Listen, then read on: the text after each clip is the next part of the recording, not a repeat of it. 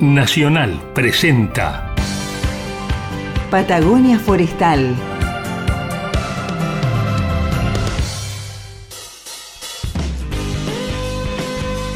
Patagonia Forestal, un espacio de encuentro y diálogo para compartir saberes y miradas. Un territorio de ideas, proyectos con visión de futuro. Patagonia Forestal.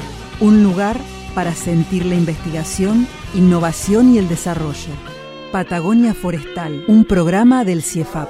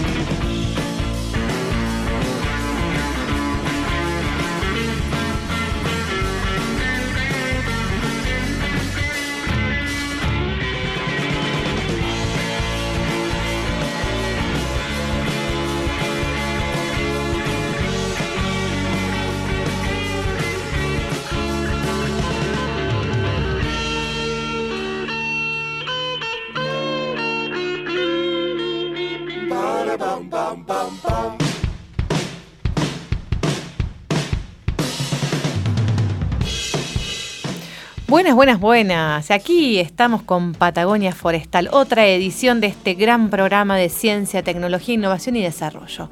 ¿Cómo estás, Federico? ¿Cómo estás, Carla? Otra vez al aire acá en la timoneando este programa. Así es. No sé si reemplazando a, eh, a Bocha, pero tratando de, de suplantarlo de alguna manera. Le mandamos un gran abrazo y esperamos que se sume. No sabemos si el próximo programa lo vamos a tener, pero bueno, acá tratamos de llevar adelante. Avisó igual, ¿eh? Avisó, avisó, avisó. Bien, merecido y aparte está haciendo, produciendo conocimiento. Así que lo perdonamos por esta vez. Que no nos abandone antes del final de este año. Todavía quedan algunos programas más para compartir. Exacto. Hoy es el programa número 80. 80, bueno, estamos de aniversario entonces. ¿Qué tal? Vamos a empezar este programa compartiendo una gran noticia. Eh, justamente eh, hubo acciones de vinculación interinstitucional del CIEFAP. Eh, bueno, y hoy sucedieron cosas importantes, ¿no? En esta semana hubo de hubo visitas por parte del INASE y también la firma de un acuerdo en el marco de la restauración eh, aquí en la comarca andina, ¿no? Eh, estuvieron presentes los intendentes de la comarca andina y referentes del ámbito nacional, del Ministerio de Ambiente y Desarrollo Sostenible de la Nación. Sí, por parte de, la Nación estuvo presente en el CIEFAP eh, Martín Mónaco, que es el director nacional de, Bosques, también estuvieron presentes intendentes de la comarca, como mencionaba recién. el referente provincial de Bosques, Robeta. Sí, Rodrigo Robeta. Rodrigo Robeta. Y bueno, por parte del CIEFAP, el doctor José Daniel Encinas, quien estuvo, bueno, presente en esta mesa de trabajo y de diálogo, ¿no? Conversando sobre estas cuestiones del plan de restauración allí en la comarca. Vamos a escuchar qué tiene para contarnos Martín Mónaco. Dale. Nosotros, nosotros, venimos trabajando ya articuladamente con la provincia desde el inicio de la gestión en varias cuestiones, algunas más este, coyunturales que eh, tuvimos que, atender, como son las cuestiones de, que bien conocen respecto de los incendios y en particular desde la Dirección de Bosque del Ministerio de Ambiente. En general, desde el Ministerio de Ambiente se viene trabajando mucho con la provincia por, todas las cuestiones que bien conocen que han pasado, eh, a través del sistema eh, federal de manejo del fuego, en, general desde el Ministerio y en particular desde la Dirección de Bosque con eh, la restauración de aquellos bosques que fueron afectados por, por los incendios, tanto en la comarca como en otras zonas. la provincia tiene la particularidad de para nosotros de tener un plan, de venir trabajando hace mucho tiempo, de tener experiencia en la restauración de bosques y, nosotros venimos acompañando y sobre todo atender esa circunstancia, situación post eh, tragedia, podemos decir, que necesita de, eh, de, recursos, de trabajo, de planificación y creemos que desde la política nacional acompañar a las provincias en esos procesos es una prioridad. Y el CIEFAP siempre, para nosotros en particular, siempre es una ayuda por, por esa eh, mirada regional que tiene, es un nexo importante desde, desde el trabajo científico, pero también desde, desde la implementación de proyectos y siempre acompañando a la provincia, que es también parte de las funciones del CIEFAP. Nosotros somos parte del CIEFAP desde la nación y cada provincia parte del CIEFAP y, nos, permite tener una mirada regional, articular, poder tener algunas acciones concretas y sobre todo tener aumentar las capacidades técnicas, tanto de la provincia como de la nación. Así que el CIEFAP siempre es un actor clave, un aliado. Bueno, Paul, me gustaría que hagas un balance de lo que fue esta jornada. Bien, Escuchamos entonces a Martín Mónaco, director de bosques del Ministerio de Ambiente y Desarrollo Sostenible de la Nación, quien nos comentaba bueno, sobre este valioso eh, vínculo interinstitucional e interjurisdiccional. Así es, y también, bueno, eh, poniendo en valor también la importancia del CIEFAP ¿no? en, la, en la región. Bien. Vamos a compartir los teléfonos para que se comuniquen con nosotros, nos cuenten a ver qué están pensando. Eh, y tenemos invitados especiales aquí en el piso, así que prepárense porque vamos a hablar de mucho mm, del mundo fungi. Bien, eh, la gente que quiera comunicarse puede hacerlo a través de WhatsApp de la radio al 2945 40 44 66 o al teléfono fijo eh, 2945 45 33 48 o al 45 46 62. Esos son los números. Anímense, mándennos sus mensajes y aunque estén escuchando este programa en otros días y horarios, ¿no? Porque recuerden que estamos difundiendo Patagonia Forestal en toda la Patagonia, de Neuquén hasta Tierra del Fuego. Manden sus mensajes, escríbanos a nuestras redes sociales, escuchen este programa eh, también en Spotify, que queda disponible para cuando tengan ganas de pasar un buen momento, Exactamente. escuchen a Héctor, Federico, Carla y todos los invitados. Arrancamos con un lindo tema musical, ¿qué les parece?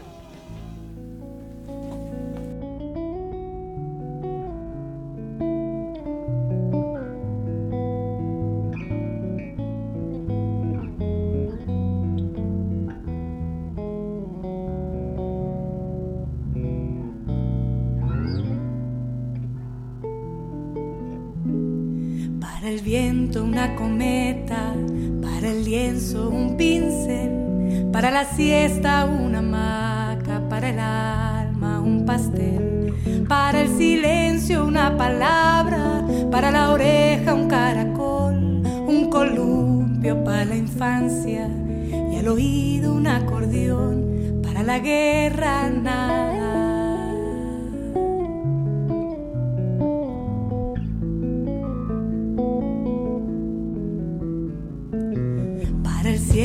telescopio, una escafandra para el mar, un buen libro para el alma, una ventana para soñar, para el verano una pelota y barquitos de papel, un buen mate para el invierno, para el barco un timonel, para la guerra nada.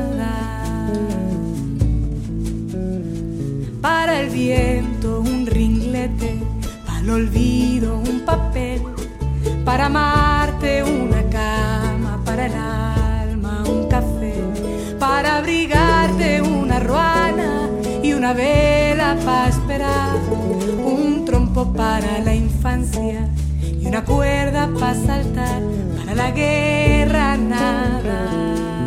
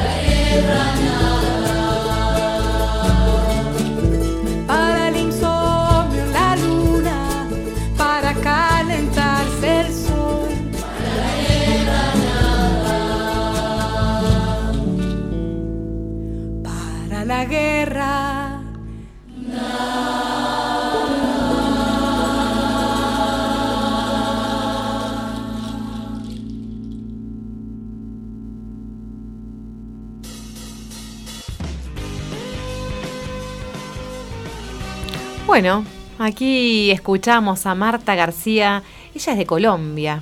Y adivinen por qué trajimos esta cantautora. Eh, colombiana, porque nos visita justamente un colombiano, tenemos aquí en el estudio a Cristian Zambrano, eh, junto con el doctor Mario Raschenberg y la doctora María Eugenia Salgado Salomón. Una panzada eh, de hongos vamos a hacernos hoy. A ver qué tienen para contarnos. Hay como un de todo, ¿no es cierto, Federico? Sí, sí, de todo para... Bienvenidos. ¿Cómo están? Muy bien, gracias. Bueno. Saludos a todos. Contanos un poquito de esta autora, Cristian.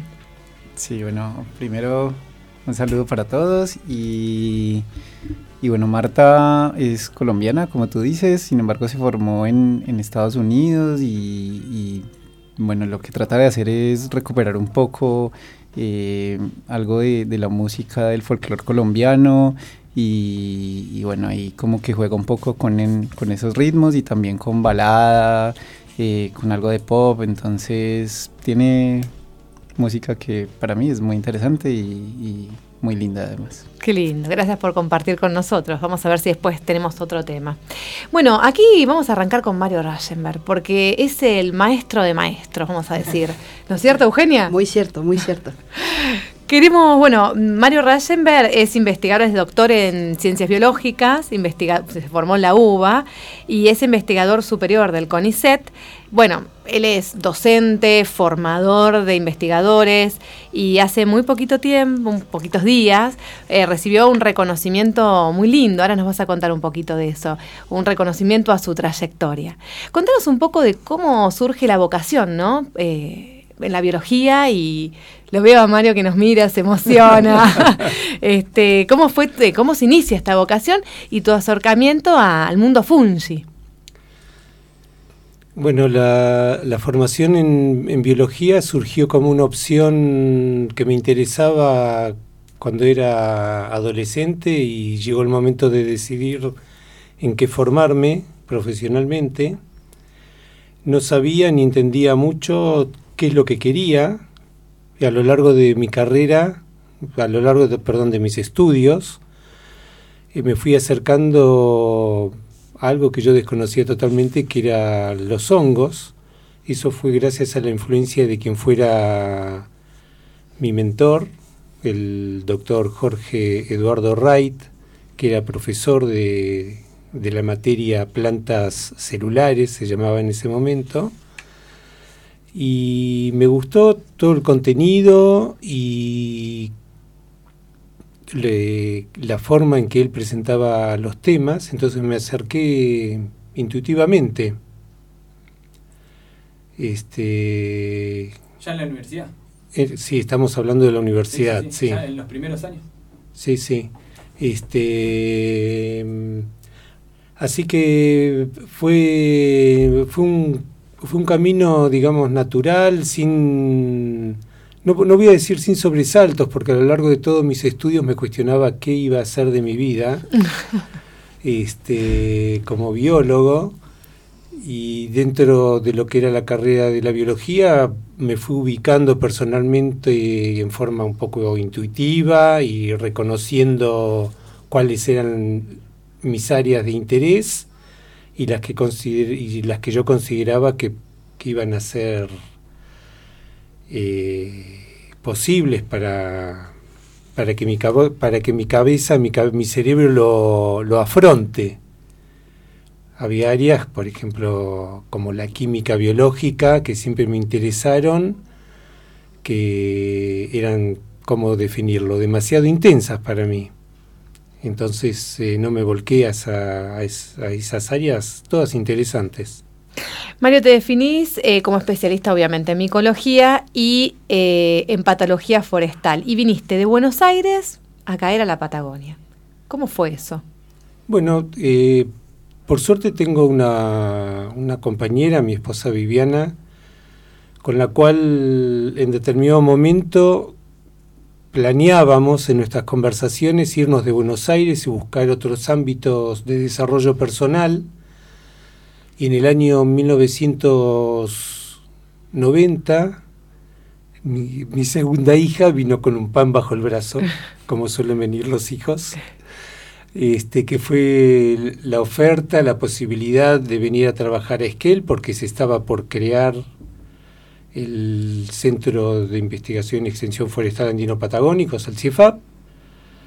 Así que mm, me presenté a la convocatoria, al concurso nacional que hubo en ese momento y salí seleccionado para el cargo, para el, área que se llamaba en ese momento de protección forestal. Así que en junio, el 15 de junio de 1991 llegamos con nuestro Renault 12 y nuestras dos hijas. Este, la menor tenía seis meses y la mayor cinco años. Así que fue una movida con una decisión familiar. Esta pregunta me la hacen mucha gente, especialmente mis ex compañeros, muchos de, esos, de ellos amigos actualmente, eh, la familia, que me pregunta, ¿y ustedes cómo hicieron? O sea, ¿cómo, se, cómo decidieron mudarse, irse. Y la verdad que se presentó como una... Había un motor interno que era irse de, la gran ciudad, en este caso la ciudad de Buenos Aires, y buscábamos. Yo busqué por todas partes, también busqué en el exterior. Este, pensábamos en mudarnos a Tierra del Fuego, a Ushuaia, donde el CONICET tiene el, centro CADIC, el Centro Austral de Investigaciones Científicas, que era un faro en ese momento, como lo sigue siendo ahora, en, en investigación, pero también pensábamos, ya no recuerdo si era Jujuy o Salta, donde había posibilidades de instalarse porque había vacantes temáticas en todo lo relacionado con, hongos. Así que lo, barajábamos con Viviana, mi esposa, como posibilidades. O sea, había varios lugares. Había varias opciones, pero surgió esta como un ofrecimiento. Eh, también había una mejora salarial, poder eh, movernos hasta acá. Y bueno, lo hicimos. Bien interesante. Eugenia, ¿y vos estuviste ahí pergeneando este reconocimiento, el homenaje a Mario? Contanos un poquito de eso porque vos sos una persona que te has formado con Mario. Bueno, sí, Mario, yo siempre lo digo, es mi papá en la ciencia. Hmm. Eh, fue el que me acompañó durante mi formación de grado, de doctorado y al día de hoy, eh, cuando tengo dudas voy y lo busco. Es así, es el al que le pido consejos de, de mi trabajo, ¿no? Eh, yo soy además en este momento parte de, la comisión eh, que lleva adelante la Asociación Micológica Carlos Espegasini y en ese contexto se realizó la tercera reunión de la asociación donde micólogos de todo el país se juntaban. Y bueno, ahí empezamos a hablar de decir, bueno, empecemos a hacer homenajes cuando la gente está viva. Basta de homenajes al que se fue.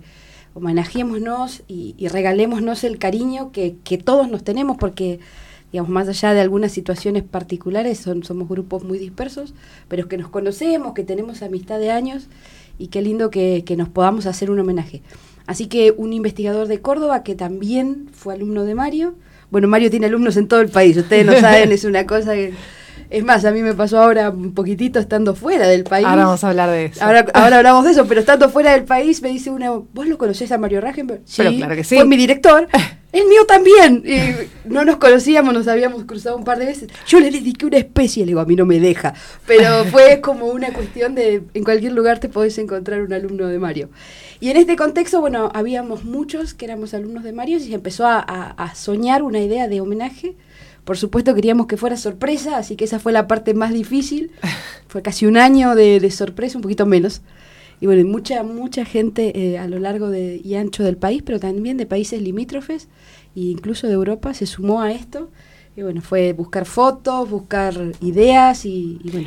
Y dedicaron un número especial de una revista, bueno, un número especial que, que fue básicamente sobre degradadores cuyo editor fue el doctor Gerardo Robledo, él fue el que llevó adelante físicamente toda la iniciativa, el que contactó a todos los investigadores que trabajaban en la temática bueno, Mario les puede contar mejor que yo su, experiencia laboral, pero bueno, ese es uno de los temas en los que Mario es referente a nivel mundial.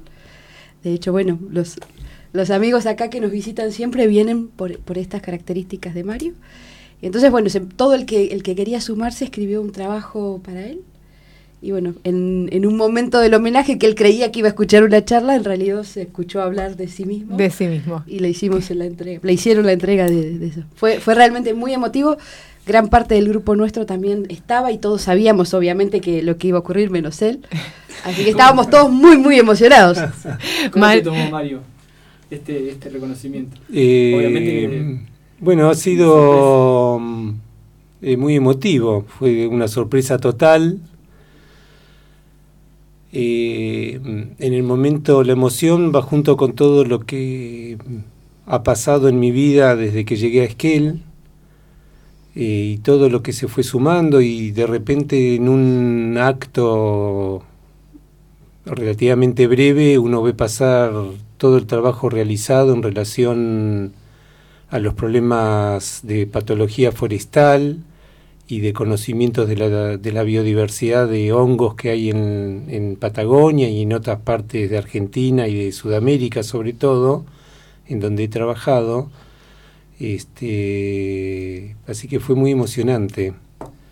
Así que les estoy siempre muy estoy muy agradecido por eso, porque uno hace su trabajo, obviamente sin pensar en o sin, sin pensar ni, ni, ni en este tipo de de cariño que, que constituyó el, el homenaje este, y uno hace su trabajo cumpliendo con lo que tiene que cumplir, ¿sí? siempre con la conciencia de ser un de tener el privilegio de tener una profesión que uno ama, quiere, este conciencia de, de haber accedido a una muy buena educación gracias a la educación pública que hay, que hay en nuestro país este y saber las responsabilidades que eso conlleva.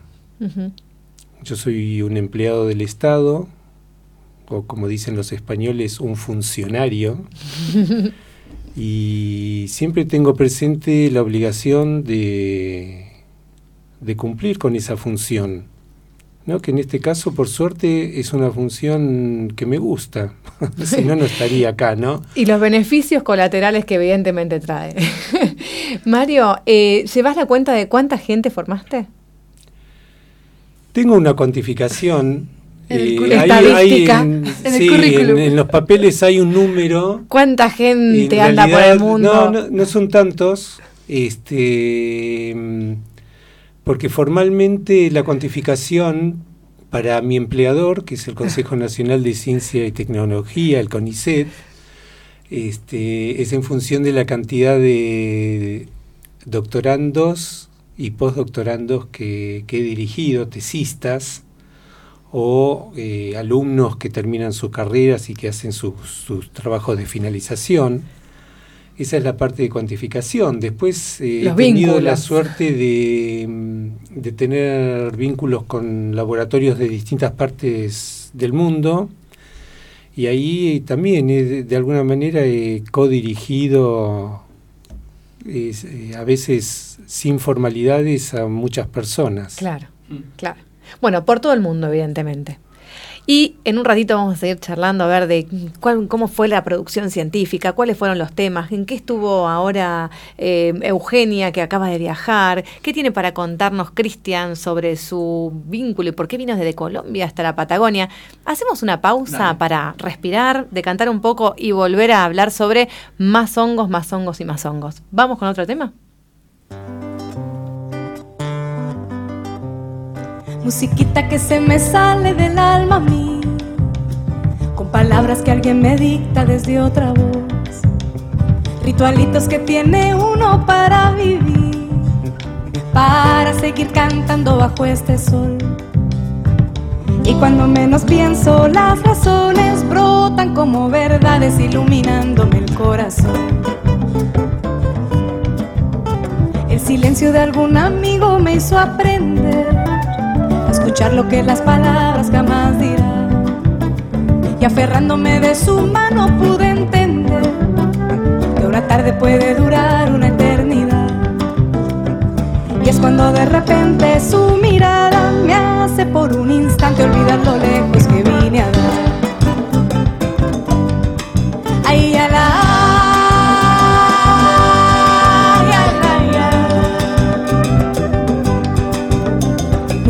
que se me sale del alma mía, con palabras que alguien me dicta desde otra voz, ritualitos que tiene uno para vivir, para seguir cantando bajo este sol.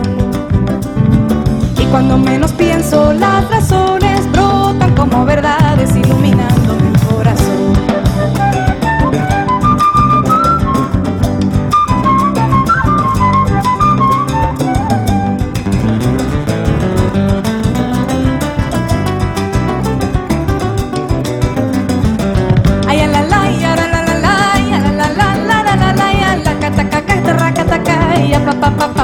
papai.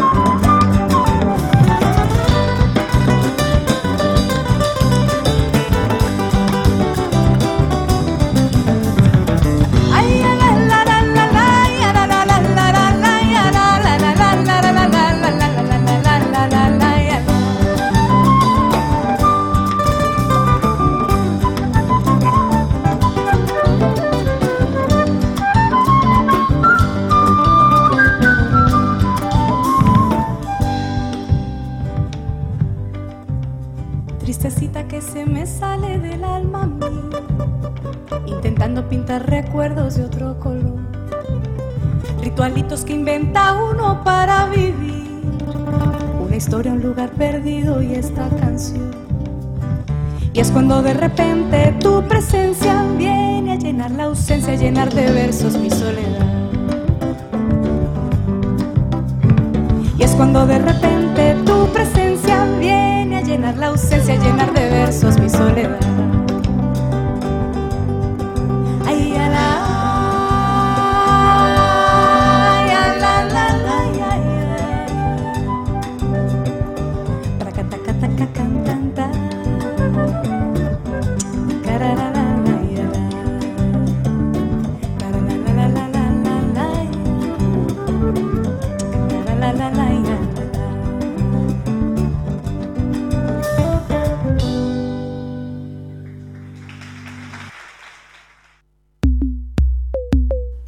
Todos los jueves a las 19 horas, sumate a Patagonia Forestal. Seguinos en www.ciefap.org.ar y en nuestras redes sociales.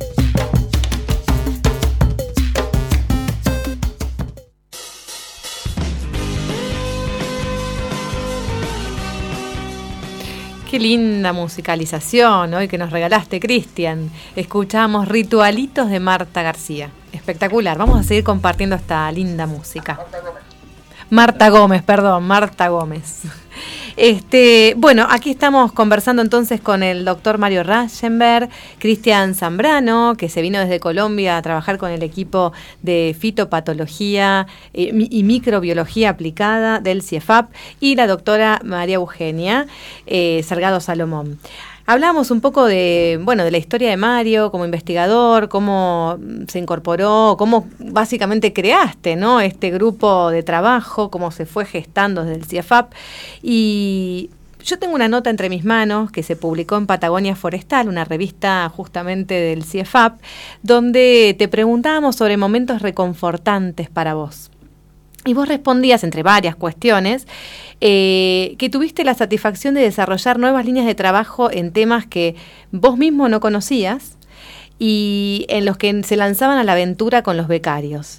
Y que, bueno, muchas de esas cosas fueron novedades para la región y para vos, y que aprendiste mucho eh, de, digamos, de ese marco de trabajo de estos, y de los jóvenes investigadores que mostraban un mundo novedoso eh, y la suerte de trabajar con esta, estas eh, entusiastas de la ciencia. Contanos un poco sobre Sí, esto. así es.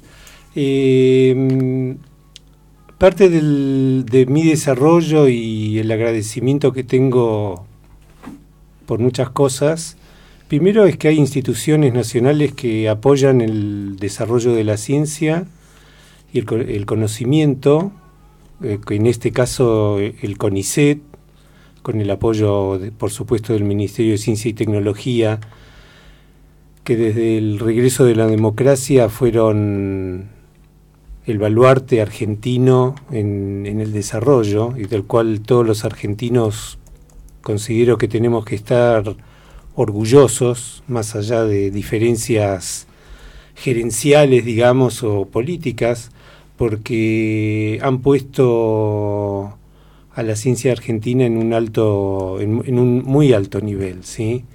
y que se reflejan en, en, algunas áreas por los premios Nobel y de otro tipo que tenemos los argentinos. Este, entonces, eh, a lo que voy es que están las instituciones, en este caso en particular el CONICET, junto con el CIEFAP, que se creó en ese momento, que dieron el marco donde poder realizar las actividades, eh, mis investigaciones. Todas ellas, en principio, asociadas con problemas productivos de la región, como ser, en ese momento cuando vine a vivir acá, el problema de la, alta incidencia y severidad de las pudriciones en los bosques de lenga, el mal del ciprés, los problemas productivos en los viveros forestales que había este, y que decidimos en el área cómo, cómo aportar desde nuestros conocimientos a mejorar la calidad de la, de la producción. Y, por último, pero no de menos valor, todo lo contrario, están los recursos humanos con los cuales trabajé, porque como vos eh, planteaste muy bien, eh, las cosas, y especialmente en la ciencia, no se hacen solas, se hacen con personas. Este, y tuve mucha suerte, mucha suerte, de estar rodeado desde el principio de gente que se acercó al, al área del CIEFAP donde trabajábamos con problemas sanitarios, eh, interesados en sumarse y en hacer su, propio, su propia formación. Entonces, como dijiste, eh, empezamos mi, mi actitud o mi política, por así decir, fue con cada nuevo recurso humano que aparecía, buscar un nuevo tema de desarrollo en la investigación o asociados con problemas productivos de la región y así eh, fuimos creando nuevas líneas de, trabajo que ahora están dirigidas por los propios iniciadores de esas líneas, ¿no? que a su vez, en sus casos, han hecho una cosa similar y han, han desarrollado otros nuevos temas de los cuales yo ya estoy más alejado o colaboro en forma más circunstancial. Entonces de esa manera hemos multiplicado eh, las capacidades que tiene el área de fitopatología y microbiología aplicada del, CIEFAP, ¿no? siempre pensando en, en cómo poder mejorar aspectos de las producciones locales. A veces la, gente que nos escucha piensa que el investigador está, está viviendo en la luna de Valencia, cosa que es cierta en mi caso, porque yo soy muy distraído, eh, o me refugio en, en, mis, en mis cuestiones o problemas, entre comillas, este, mis temas de trabajo para no afrontar otras cuestiones de la realidad.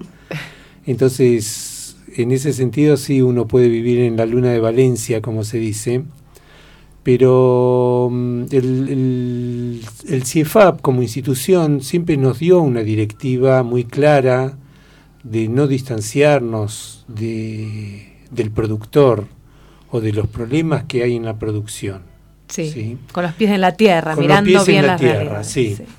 Entonces eso siempre lo hemos eh, tenido en cuenta y hemos relacionado, hemos tenido los pies en la tierra en todo, en todo lo que hemos hecho. Y yo también me vi obligado a hacerlo y a encontrarle el punto de unión entre cosas que parecen muy de laboratorio con la realidad de la producción. Y en ese sentido hay muchas historias lindas, podríamos decir, de, de cuestiones que me han tocado investigar. No sé si tenemos tiempo para hacerlo, pero necesitamos un programa de una hora y media.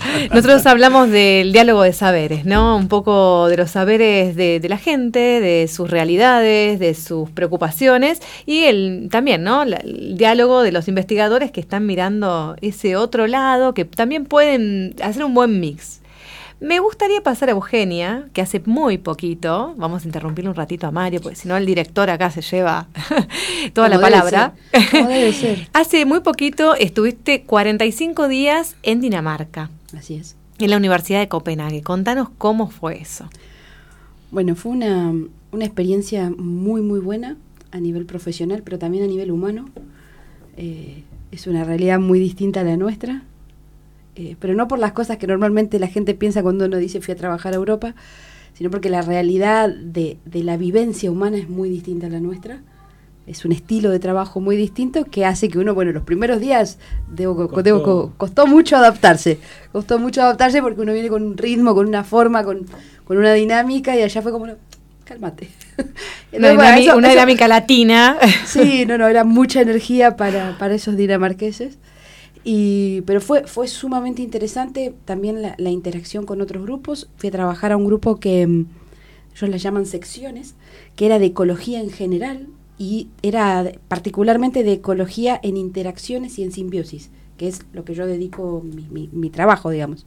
Pero bueno, yo trabajo con un, con un grupo particular de simbiosis que son hongo planta. Bueno, ahí había hongo planta, hongo planta, o insectos, hongo planta eh, aves, plantas, hongos, insectos, insectos, aves, plantas, bueno, todas, las, relaciones. combinaciones que a ustedes se les puedan ocurrir existían y había gente trabajando en eso. Entonces fue sumamente interesante y enriquecedor porque aprendí montones de cosas que yo no sabía ni siquiera la existencia. Así que bueno, fue, fue muy interesante. Y bueno, obviamente a lo nivel personal, eh, en, en, cuanto a, a lo puntual del proyecto que llevábamos, bueno, creemos que fue exitoso, estamos ahora a la espera de, de los últimos resultados. ¿Qué, fuiste puntualmente o qué estás investigando y qué, puntualmente qué fuiste a interactuar o intercambiar con este grupo de trabajo? Bueno, es, este proyecto con el que fuimos a, Dinamarca es un proyecto que empezó en el 2015 con mi ingreso a carrera como investigadora. Eh, en ese momento planteamos habíamos observado fortuitamente, bueno, esto ya se los conté, se lo conté a Fede, pero fortuitamente habíamos observado que había una variación en las micorrizas cuando Fitóftora estaba presente. ¿no? Eh, bueno, Mario les contó recién del mal del ciprés, el mal del ciprés causado por Fitóftora astrocedri.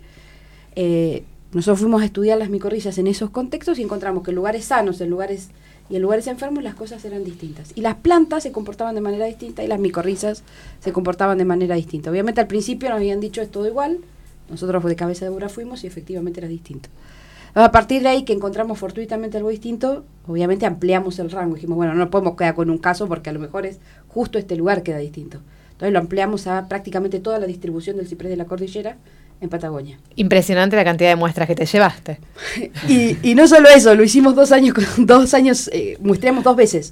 Entonces realmente hicimos, el otro día el Google me dijo que ya con lo que recorrí este año hice un cuarto de la Tierra en, superficie de movimiento. Así que realmente recorrimos muchísimo, muestreamos casi toda la distribución del ciprés de la cordillera, em, que va más o menos desde Abarca, Río Negro y, parte de Chubut. Hay algunas plantaciones en Neuquén, perdón, algunos bosques forestales en Neuquén que no los visitamos, estaban muy, muy alejados, pero después todo el resto de la distribución sí lo visitamos, muestreamos plantines. Y lo que hicimos fue buscar qué pasaba con esa interacción con y Em, nosotros estamos tratando de encontrar alternativas para ayudar al ciprés de la cordillera en contexto de sitios que se recuperen de fitóftora, sitios restaurados de fitóftora, o cómo enriquecer para mejorar esa relación y que el ciprés sobreviva. Bueno, llegamos a, estuvimos haciendo un montón de cosas, vimos que las esporas eran distintas, vimos que la colonización era distinta, que el intercambio de nutrientes era distinto, que había una interacción distinta en las raíces.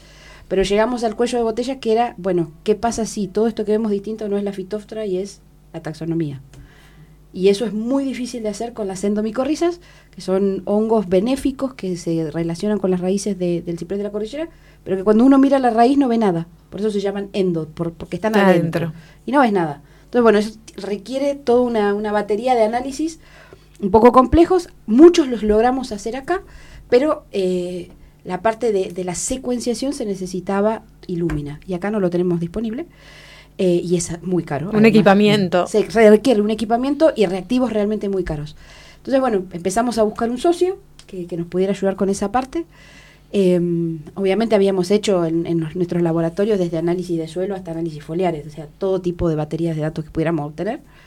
Y eh, preparamos todas las muestras que básicamente eran pedacitos de medio centímetro de raíz de, de 10 plantines al azar de 15 lugares y teníamos 150 por dos muestras, así que teníamos como 300 muestras para analizar y, y además esporas.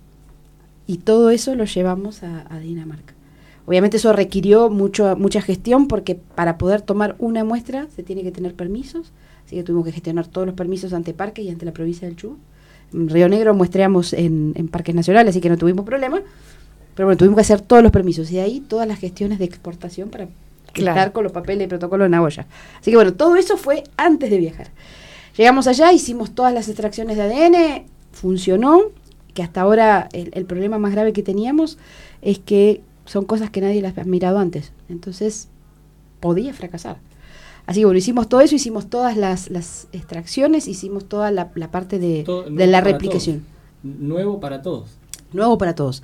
Obviamente aplicamos técnicas que ya se habían usado en otros lados, pero sabíamos que podía fracasar, hubo que hacer un par de ajustes, pero funcionó.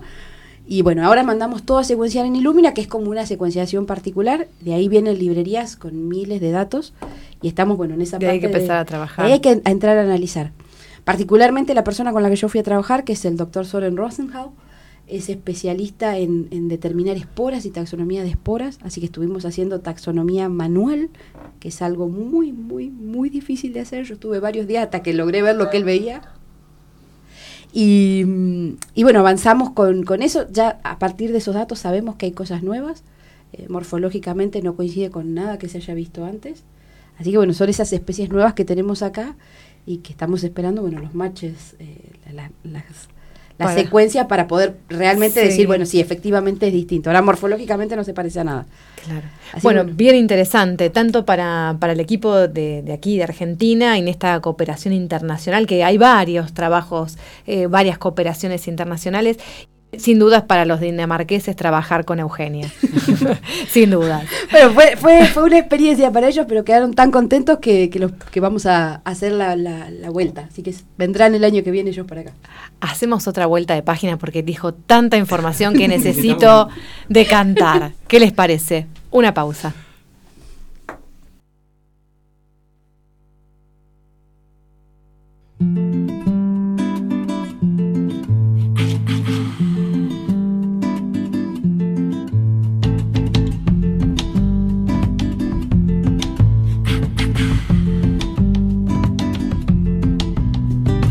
Ramas del laurel vi dos palomas oscuras.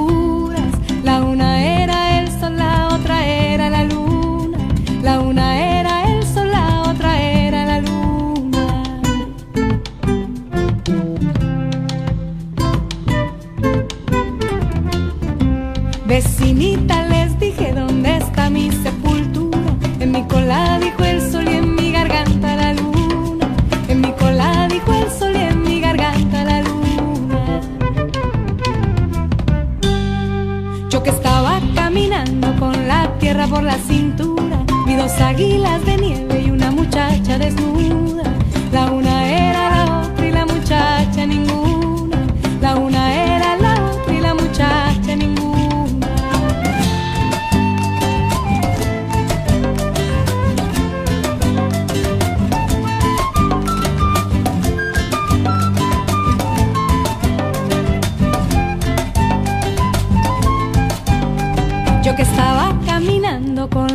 tierra por la cintura, vi dos águilas de nieve y una muchacha desnuda. La una era la otra y la muchacha ninguna. La una era la otra y la muchacha ninguna. Aguilita les dije dónde está mi sepultura. En mi cola dijo el sol y en mi garganta la luna. En mi cola dijo el sol y en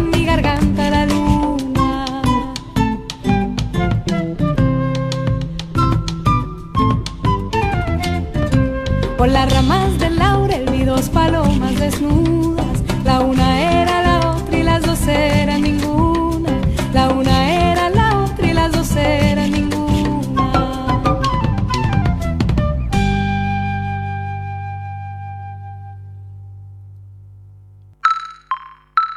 Seguinos en www.ciefap.org.ar y en nuestras redes sociales.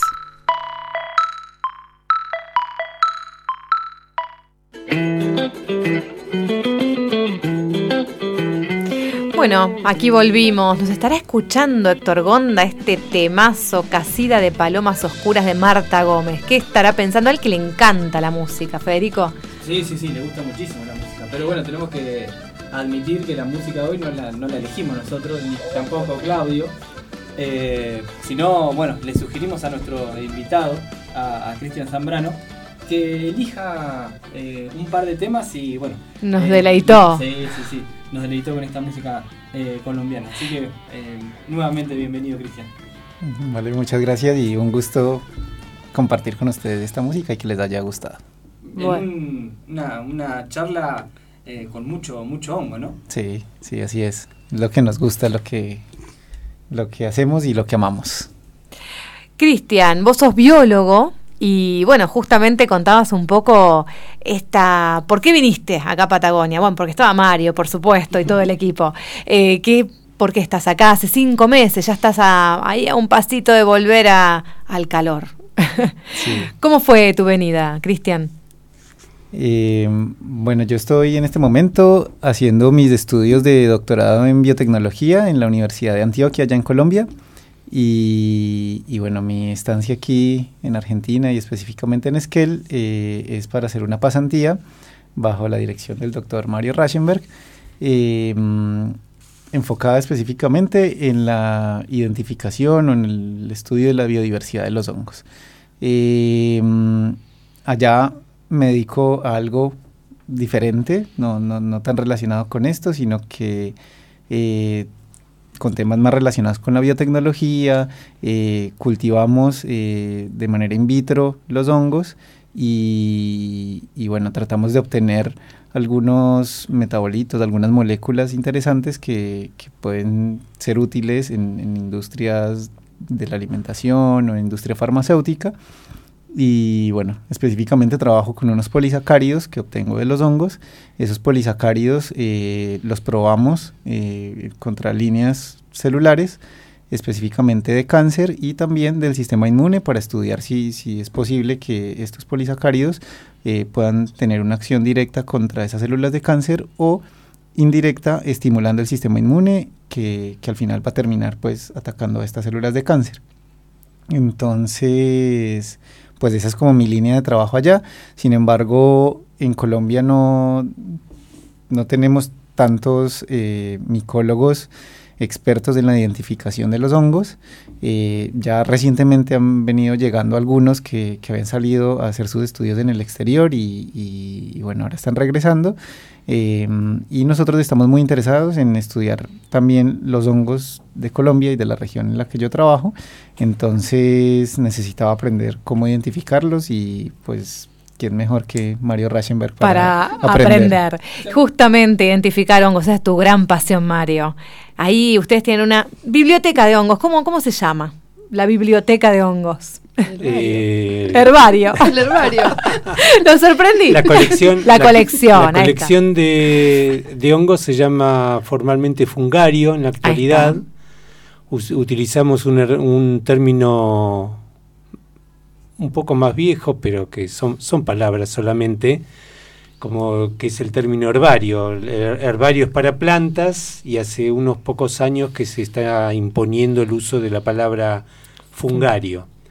Como la colección también en forma potencial va, va a albergar muestras de plantas, entonces decidimos mantener el, el término herbario como el representante de la institución.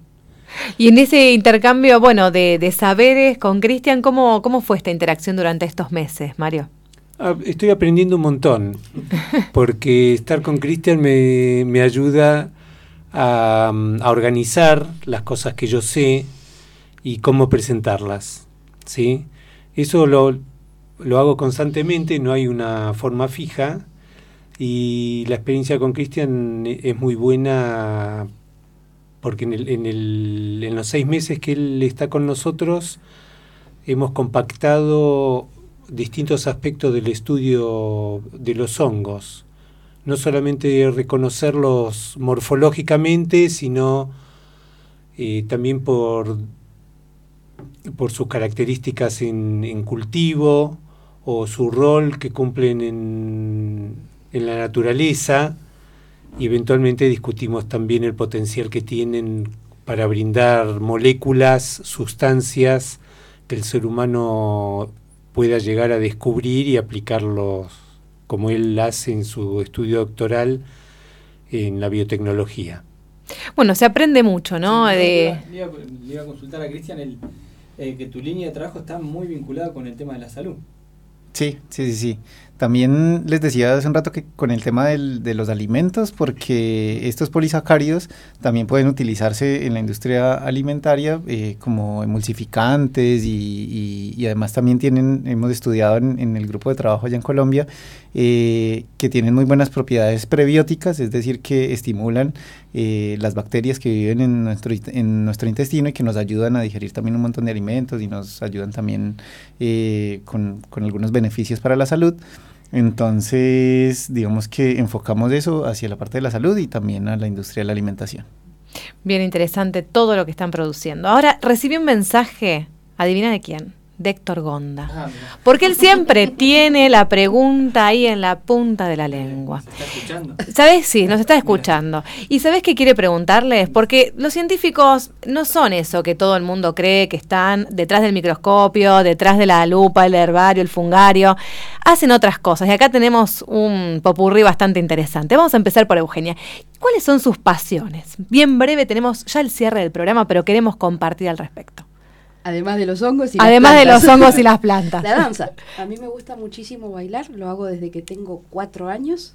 Soy profesora nacional de danzas argentinas, danzas folclóricas y tango. Y ahora estoy haciendo un segundo profesorado en danzas orientales. Hindúes, iraquíes, marroquíes, árabes. Toma, Héctor Gonda, para vos, que nos estás escuchando ahí, online. Y me, gusta, y me, gusta, mucho dibujar y pintar, pero soy malísima. soy muy, muy mala, lo hago solo para mí, pinto con acuarelas generalmente, pero soy perrísima, así que nadie ve mis obras. pero sí es un deleite verla bailar. Eh, Mario. A mí me encanta la música clásica. Este. No soy un súper fan de, de estar escuchando constantemente sino que tengo días con sesiones interminables en materia de tiempo para eh, escuchando música clásica de distinto tipo. ¿Y cómo, cómo, llegaste a la música clásica? De, de bueno, tuve una educación de chico, eh, aprendí piano, eh, que un instrumento con el cual me peleé muchos años, después eh, durante mi carrera universitaria lo retomé, Luego lo dejé, luego lo retomé cuando vine a vivir a Esquel, me compré un piano eléctrico bueno, no, no de rock, sino que suena artificialmente, pero suena como si fuera un, un piano. Un piano de cuerdas. Este y canté en un coro unos años, lo cual me el cantar en un coro, que es una actividad eh, que se hacen en la que lo, lo inicié en las escuelas en mi escuela primaria pública en su momento y uno se pregunta para qué es de qué sirve pero que está totalmente ligado con, como muchos sabrán con, con, lo que sentimos las personas El, la actividad de coro me, me enseñó a escuchar música cantada ¿no? Y en eso soy muy crítico. este, o sea, no solamente escuchar la melodía, sino la calidad de la voz que estamos escuchando. Y aprendí, cosa que eh, durante muchos años de mi vida no, no podía hacerlo, a, a escuchar música cantada, la ópera. Este que bueno, ahora lo escucho con con, no sé, con, no voy a decir pasión, pero me, me embeleza. Qué lindo. ¿no? Cristian, para cerrar esta, este, este, este eh, tamiz de pasiones, Sí, bueno, a mí me gusta mucho el tenis. Ajá. Eh, juego y, y soy seguidor también de, de ese deporte. Eso. ¿Acá en Em- Esquel has practicado? No, aquí hice varios esfuerzos de para aprender eh, pelota paleta porque Ajá. no lo conocía, me enteré de su existencia aquí en Esquel. eh, pero desafortunadamente, bueno, siempre me dijeron que sí iban a abrir algunos, algunas clases y esto, y, bueno, me quedé, me estaba esperando y creo que ya me voy a ir. Y ya En no la va a pasar. próxima temporada. Sí, ten- tendré que regresar entonces. Eh, además de eso, también me gusta mucho la fotografía. Estoy como aprendiendo. Creo que por ahí también soy medio desastre en eso, pero me encanta. Eh, y, y no sabía que compartíamos con Eugenia el gusto por el baile. También me gusta mucho bailar. Suponíamos. Eh, entonces, bueno, allá en Colombia, eh, bueno, el, el baile es algo, la danza es algo que, que por ocupaciones a veces dejo, pero siempre regreso y, y estoy siempre como ahí. Me gusta mucho la danza folclórica colombiana, eh, bailo salsa también. Y aquí en Esquel aprendí a bailar chacarera. Ah, bueno. Eh, Espectacular. estuve- Ahora lo dice. estuve ahí- Espectacular. Estuve ahí en Bueno. unas clasecitas de, de danza folclórica argentina que me encantaron. Qué lindo. Bueno, ya vemos, los científicos tienen sus pasiones y yo he visto que Mario Rayenberg, además de compartir los papers, les hace posturas de yoga a todos los investigadores.